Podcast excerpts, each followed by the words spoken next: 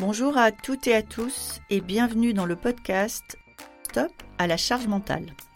Le podcast qui décode le stress et ses sources dans l'entreprise. Chaque épisode est une opportunité de dire stop à la charge mentale, une nécessité pour l'équilibre de chacun et la santé de tous. Je suis Magali Siméon, entrepreneur, experte du futur du travail et maman de trois enfants. Alors, le stress et la charge mentale, je connais bien. Bonjour, aujourd'hui je reçois Louisa Renaud. Louisa Renaud est, euh, est une femme euh, active avec une carrière, c'est une femme engagée dans des associations, c'est aussi la maman de trois enfants. Euh, Louisa a beaucoup de charge mentale, beaucoup d'activités. Et une question, est-ce que finalement c'est ce modèle-là que les plus jeunes vont adopter? Je vous souhaite une bonne écoute. Bonjour Louisa.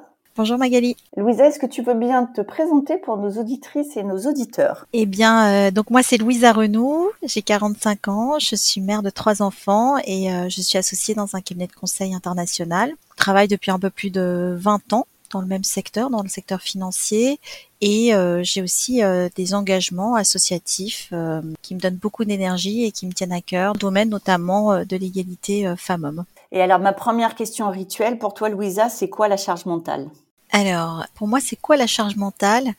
C'est quand dans la même journée ou dans la même heure, euh, je dois traiter euh, 4, 5, 6 sujets en même temps et que j'ai pas vraiment le choix parce qu'en fait, ils sont tous prioritaires. Euh, donc, euh, la charge mentale, c'est jongler entre euh, les, les, contraintes familiales, les obligations de mes enfants, les réunions de parents d'élèves, j'en ai trois. Donc trois fois les obligations, et c'est pourtant très important. Euh, des réunions impromptues professionnelles euh, à des heures tardives et, et ou très matinales et ou très pendant les vacances.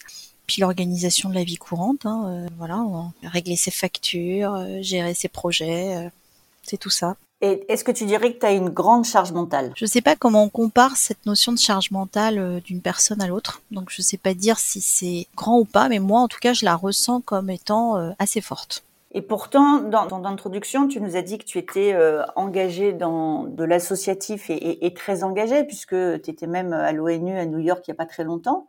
Finalement, quand tu prends des engagements supplémentaires comme ça, t'augmentes pas ta charge mentale? Alors j'ai fait le tri dans ces engagements. Il y en a, il y en a auxquels j'ai renoncé parce que je pensais que justement euh, c'était beaucoup trop. Et puis il y en a que j'ai gardé parce que j'estimais que c'était important, que ça contribuait à me redonner de l'énergie et puis finalement euh, de la clarté aussi dans, dans ce que je fais parce que ce qui est aussi important c'est pour moi c'est d'arriver à prioriser donc cette dimension là elle est euh, elle m'équilibre en fait quelque part par rapport à d'autres activités où la charge mentale est vraiment quelque chose que je subis plus, c'est-à-dire quand on a des obligations, en particulier des obligations administratives par exemple, mais incontournables, il n'y a pas il y a pas de plaisir comme, comme aller défendre euh, ses convictions et, et, ses, et porter ses combats à l'ONU à New York. C'est pas la même chose. Et comment tu vois aujourd'hui euh, l'évolution de la situation des femmes et pas juste sur le sujet de la charge mentale plus largement? Ben, je pense qu'avec le Covid euh, la situation des femmes elle s'est détériorée.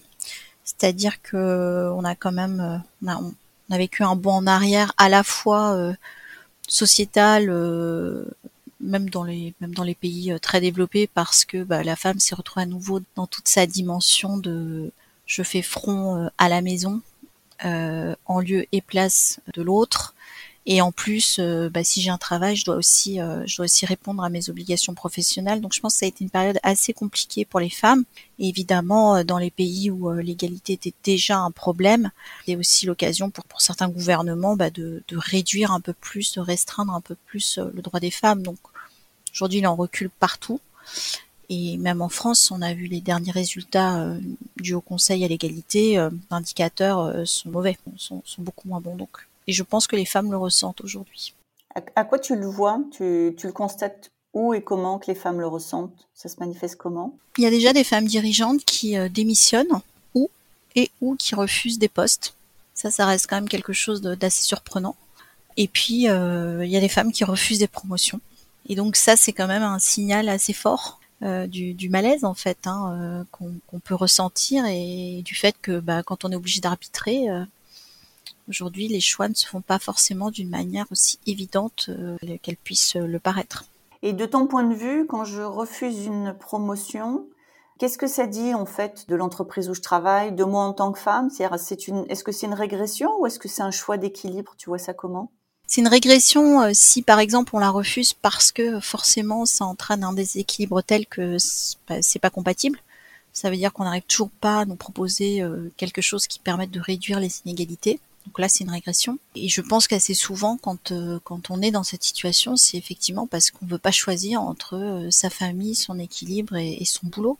Donc, je pense pas que ce soit qu'il y, a un, manque d'ambition des femmes. Je pense que simplement il y, a des, arbitrages à certains moments et il se trouve que pour les femmes, ça se fait ça se fait plus dans un sens que, que pour les hommes. Qu'est-ce que tu auras envie de dire à ces femmes? Parce que finalement, aujourd'hui, on a beaucoup de jeunes femmes qui revendiquent, entre autres, euh, possible non-désir de faire carrière, le possible non-désir de sacrifier. Toi, aujourd'hui, qui as une carrière, qui a des enfants, qui a des engagements, qu'est-ce que tu as envie de leur dire? J'ai envie de leur dire de faire au mieux, que personne n'est parfait et que pas, euh, pas tout avoir. Même si j'aimais bien, euh, j'en ai lu plein des, des livres, You Can Have It All, etc.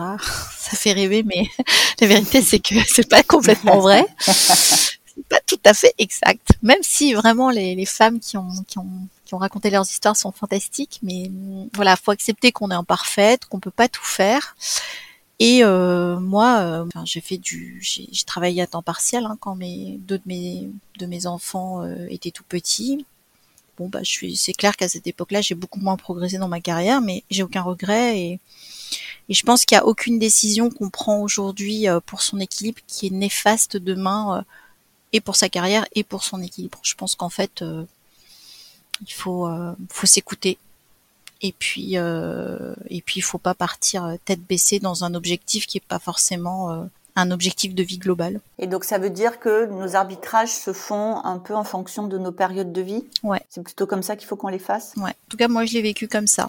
Après, ça veut pas dire, euh, et en même temps, je dis ça, et puis en même temps, euh, bon, euh, je, je, fais de l'associative, donc des fois, j'ai des after work, j'ai du temps perso qui est pris, voilà, pour des engagements associatifs, donc c'est du temps où je suis pas avec mes enfants, avec ma famille. Parce que souvent, on est dans les extrêmes. On se dit, bah non, quand les enfants sont petits, on sort pas, on fait rien, on fait pas de réseautage, on fait pas d'associatif, etc. Donc non, c'est pas, c'est tout n'est pas, tout n'est pas, tout n'est pas forcément extrême. Mais après, c'est des questions de dosage, et donc aujourd'hui, si une, femme ou un homme d'ailleurs me dit voilà, mes enfants sont petits, j'ai envie de les voir grandir, donc je, veux réduire un peu mon temps de travail, je veux partir plus tôt, je les emmener à la crèche, à l'école, etc.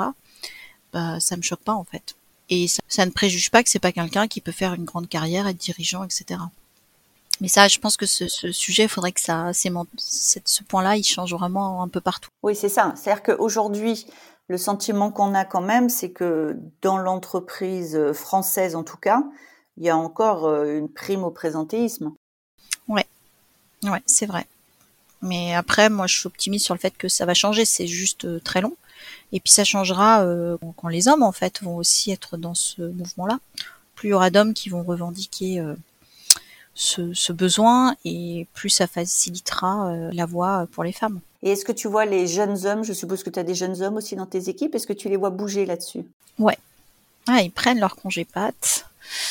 Euh, ils vont chercher leurs enfants à l'école. Euh, moi, je trouve que le partage des tâches, par exemple, euh, c'est de plus en plus, enfin, c'est de mieux en mieux réparti sur les sur les plus jeunes, dans les jeunes couples. Donc ça, ça me ça me rend optimiste. Est-ce que ça veut dire que notre génération de femmes actives est une génération, alors j'aime pas ce terme, mais un peu sacrifiée, c'est-à-dire où nous on nous a dit, c'est un peu comme la belle-mère de Cendrillon, oui tu peux aller travailler, euh, mais tes enfants doivent être euh, équilibrés, euh, bons à l'école, suivre les bonnes activités, et ça pèse quand même plus sur les épaules de la maman que du papa en termes d'attente? Ouais, je pense que nous, on nous a, pour le coup, on a, on nous a trop mis dans la tête que you can have it all et you are perfect. Donc on, non, on peut pas. On nous a, on nous a donné trop d'injonctions contradictoires et, et c'est une partie de notre, enfin à mon avis, c'est une grande partie de notre charge mentale, c'est qu'on peut pas, on peut pas être parent d'élèves présent à toutes les réunions de de parents sur euh, quatre groupes WhatsApp différents par enfant. Euh, enfin, c'est pas possible en fait. Moi, je reçois des messages WhatsApp euh, quasiment 24 heures sur 24 avec le groupe WhatsApp de mes trois enfants.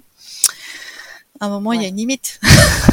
Ceci dit, ils sont très utiles parce que parfois j'oublie qu'il y a des sorties de classe, des goûters à préparer, donc d'un autre côté, c'est quand même bien utile aussi. Et donc, effectivement, je pense que le, sujet, c'est qu'on arrive à décomplexer. Euh, moi, appelé ça être un peu une mère indigne. Hein. Euh, voilà, accepter que, bah oui, euh, moi, je, le dis sans honte. Hein, ça m'arrivait. Euh, bon, à l'époque, je suis très honte, mais ça m'arrivait d'oublier le, goûter sur la sortie, même le déjeuner, hein, sur la sortie scolaire de, de, mes enfants. Et puis, pas qu'une fois. Hein. Donc, bah voilà, c'est on n'est pas fier, mais. C'est ça ce que tu ressentais à ce moment-là, c'était de la honte? Ah bah oui, oui, quand même, parce que bon, j'étais quand même la seule maman à avoir oublié. c'est ça qui te faisait honte, parce que ton enfant, il allait pas mourir de faim. Je suppose que la maîtresse trouvait une solution. Non, mon enfant n'est pas mort de faim.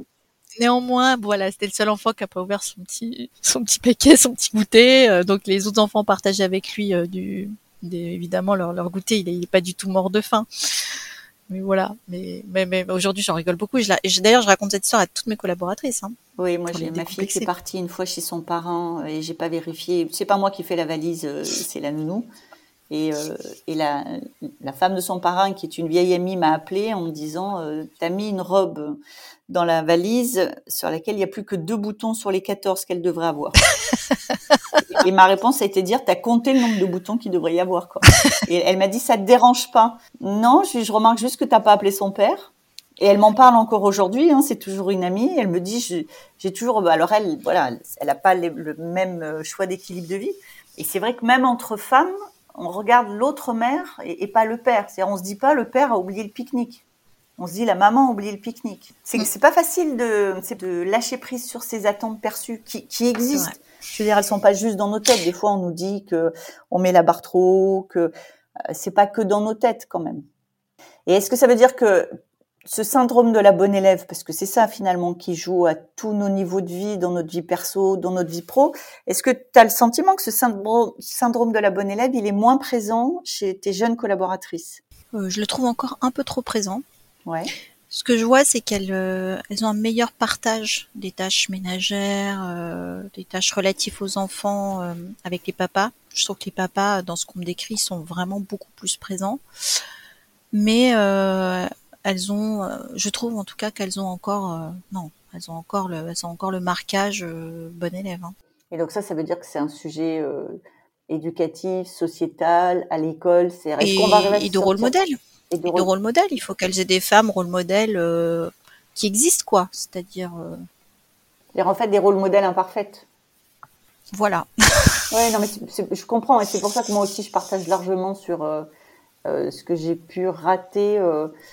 Ouais, alors je partage plus sur ce que j'ai pu rater en tant que mère de famille, parce que je sentais plus de pression là-dessus.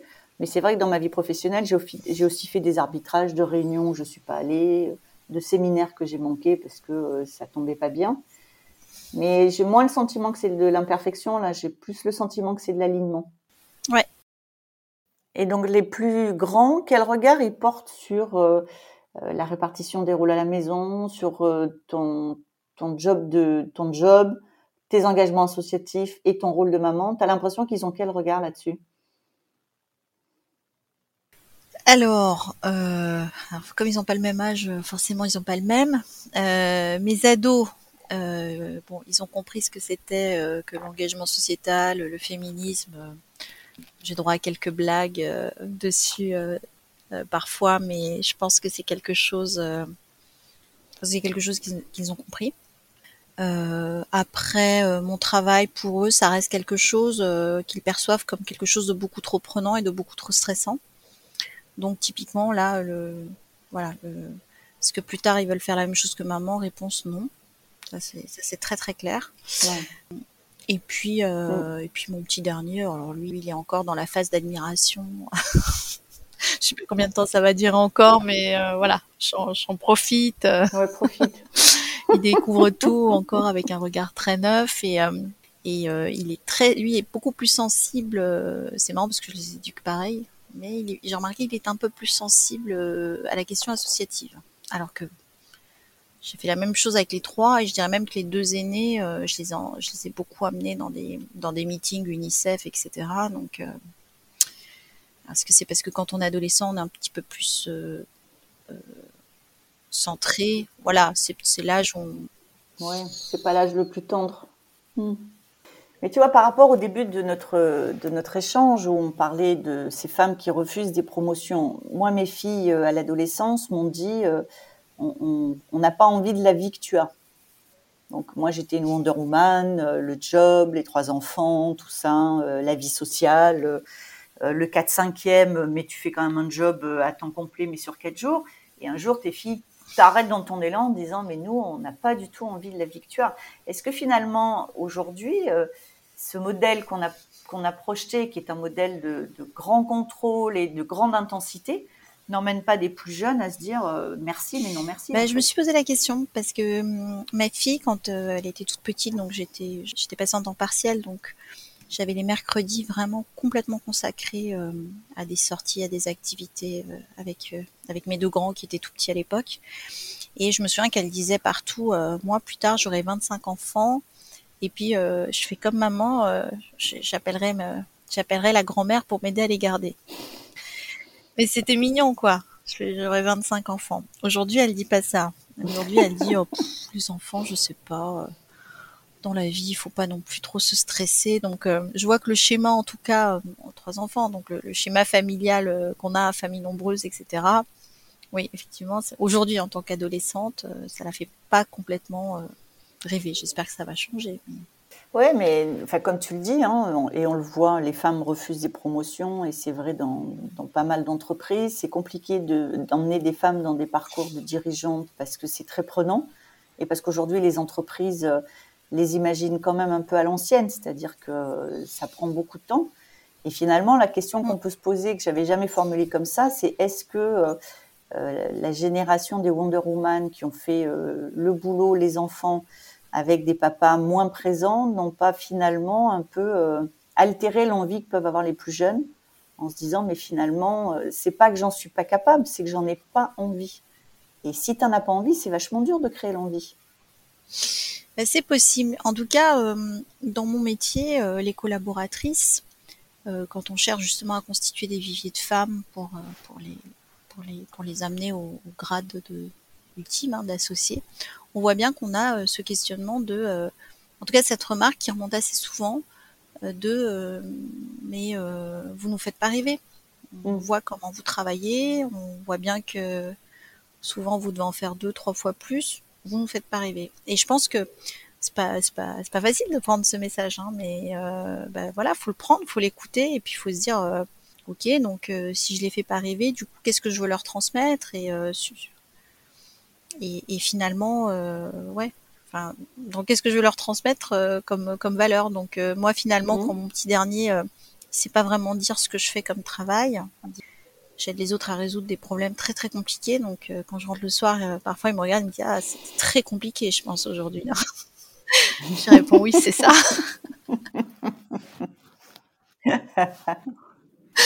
et, et par contre, il s'est très bien expliqué mon activité associative alors qu'il a 8 ans. Donc du coup, je pense que pour lui, euh, cette dimension, elle est beaucoup plus facile à appréhender que, euh, que mon travail. Donc, euh, donc je pense qu'effectivement, c'est, c'est pas un bilan forcément facile parce que comme tu dis, en même temps, pour arriver là, on a fait des sacrifices aussi. Hein. Il y, a, des, y a des loisirs qu'on n'a pas fait, mmh. des vacances qu'on n'a pas prises, des nuits blanches, on aurait pu aller danser, faire la fête et faire autre chose. Donc c'est vrai que ça pose la question à un moment donné de euh, jusqu'où on va euh, pour atteindre son ambition et, décider de décider de s'arrêter un moment. C'est pas un renoncement, hein, mais voilà. Aussi faut-il le vivre comme ça? Est-ce que est-ce que tu penses que euh, les entreprises vont pouvoir évoluer pour proposer un modèle de d'ambition et de réussite professionnelle qui remette plus de conciliation entre la vie privée et la vie pro? Je pense qu'elles n'auront pas le choix. Hmm. Elles n'auront pas le choix parce que bah, si on veut vraiment avoir plus de femmes, euh, ben c'est indispensable. Et euh, et je pense aussi que comme les hommes vont aussi avoir ces mêmes exigences hmm. euh, dans les années qui viennent, que ça va s'accentuer à partir du moment où ça ça va pas venir que d'un sexe, mais finalement des deux, ce sera plus du tout négociable. Je vais te poser une dernière question qui est extrêmement provocante, mais, que je, réfléchis avant de te la poser. Je te la pose quand même. Tu dis si on veut plus de femmes. Mais alors pourquoi est-ce qu'il faut avoir plus de femmes dans les entreprises? Bah, pour avoir un peu plus de, représentation. On est 50% de la planète, pourquoi on ne serait pas 50% de dirigeantes, 50% de, d'un tout? Qu'est-ce que ça rapporte à l'entreprise? Ça lui rapporte, bah, comme de manière générale, des ce que, ce que la, toute la diversité euh, humaine apporte à une entreprise, de la richesse, de la, des points de vue euh, différents, euh, des manières de, de penser différentes. on a quand même une, on a, on a aujourd'hui des modèles avec beaucoup de copycat dans, dans les entreprises et, et c'est intéressant d'amener quelque chose de différent. Ça ne veut pas dire qu'après nous-mêmes on va pas devenir des copycats aussi de quelque chose, mais en tout cas aujourd'hui on est, on est dans la société et et on n'est pas, on n'est pas toujours euh, dans les entreprises euh, euh, représentées statistiquement de la même manière. Et donc c'est un peu dommage. Non, c'est clair. Non, c'est clair. C'est pour ça que j'ai bien dit que ma question était un peu, un peu provocante. est-ce que, et ça sera la, question de la fin, est-ce que dans, dans, ce monde justement qui bouge beaucoup et qui change beaucoup, où les attentes des individus évoluent, où les modèles sociétaux évoluent, euh, est-ce que tu penses que justement la diversité va devenir un atout essentiel justement pour s'adapter à l'évolution des personnes qui sont aussi des clients ou des consommateurs ou des représentants d'entreprise? Tu penses ça? Moi, je pense que ça l'est déjà. Et après, je pense que pour que tout le monde le comprenne, il faut adhérer. Donc, euh, moi, j'ai souvent eu des équipes Benetton, c'était les meilleurs, vraiment les meilleurs. Et après, euh, j'ai souvent eu des regards sur mes équipes avec beaucoup de questionnements, d'incompréhension. Mais pourquoi Pourquoi tu prends un senior dans ton équipe? J'ai quand même de, ce genre de questions. Euh, pourquoi tu as pris une sportive de haut niveau qui fait 50 euh, cm de plus que toi? T'as pas peur qu'elle s'impose physiquement par rapport à toi? Mais j'ai entendu des choses tellement ahurissantes. Et sincèrement, je parle de cette équipe, c'était la meilleure que j'ai jamais eue. Voilà. Et et, et, et, prendre et, je, je, le dis d'autant volontiers que quand j'étais plus jeune, au, tout début de ma carrière, j'ai fait comme tout le monde des bonnes erreurs de recrutement. J'ai recruté des, des filles dont, je trouvais qu'elles me ressemblaient 5 euh, ans, 10 ans avant, donc mes copycats, et euh, ça a été les, les plus mauvais recrutements que j'ai fait. Je dis pas que les filles étaient mauvaises, pas du tout. Mais en fait, c'est pas comme ça qu'on construit et qu'on a de la richesse et qu'on fait grandir en fait euh, et ce qu'on porte comme projet dans l'entreprise et les équipes qu'on a. Et moi, alors là, je suis vraiment vraiment convaincue que c'est c'est la diversité qui fait la différence et aussi faut-il soi-même être convaincu parce que derrière on doit aussi convaincre ses clients, enfin tout son tout son écosystème. Et donc je pense que là-dessus, tant que soi-même on n'est pas intimement convaincu que c'est important, on peut pas euh, on peut pas forcément euh, dérouler et, et, convaincre les autres derrière. Louisa, merci. Ça sera le mot de la fin. Merci Magali. Merci beaucoup d'avoir été avec nous aujourd'hui. Cet épisode vous a plu? N'hésitez pas à me laisser une note Envie d'en savoir plus? Abonnez-vous directement depuis votre appli de podcast préféré. Et si vous souhaitez me confier votre histoire sur le stress en entreprise, contactez-moi via notre site Lily facilite la vie. Le lien est dans la description. Je vous donne rendez-vous la semaine prochaine pour un nouvel épisode de Stop à la charge mentale. Merci et à bientôt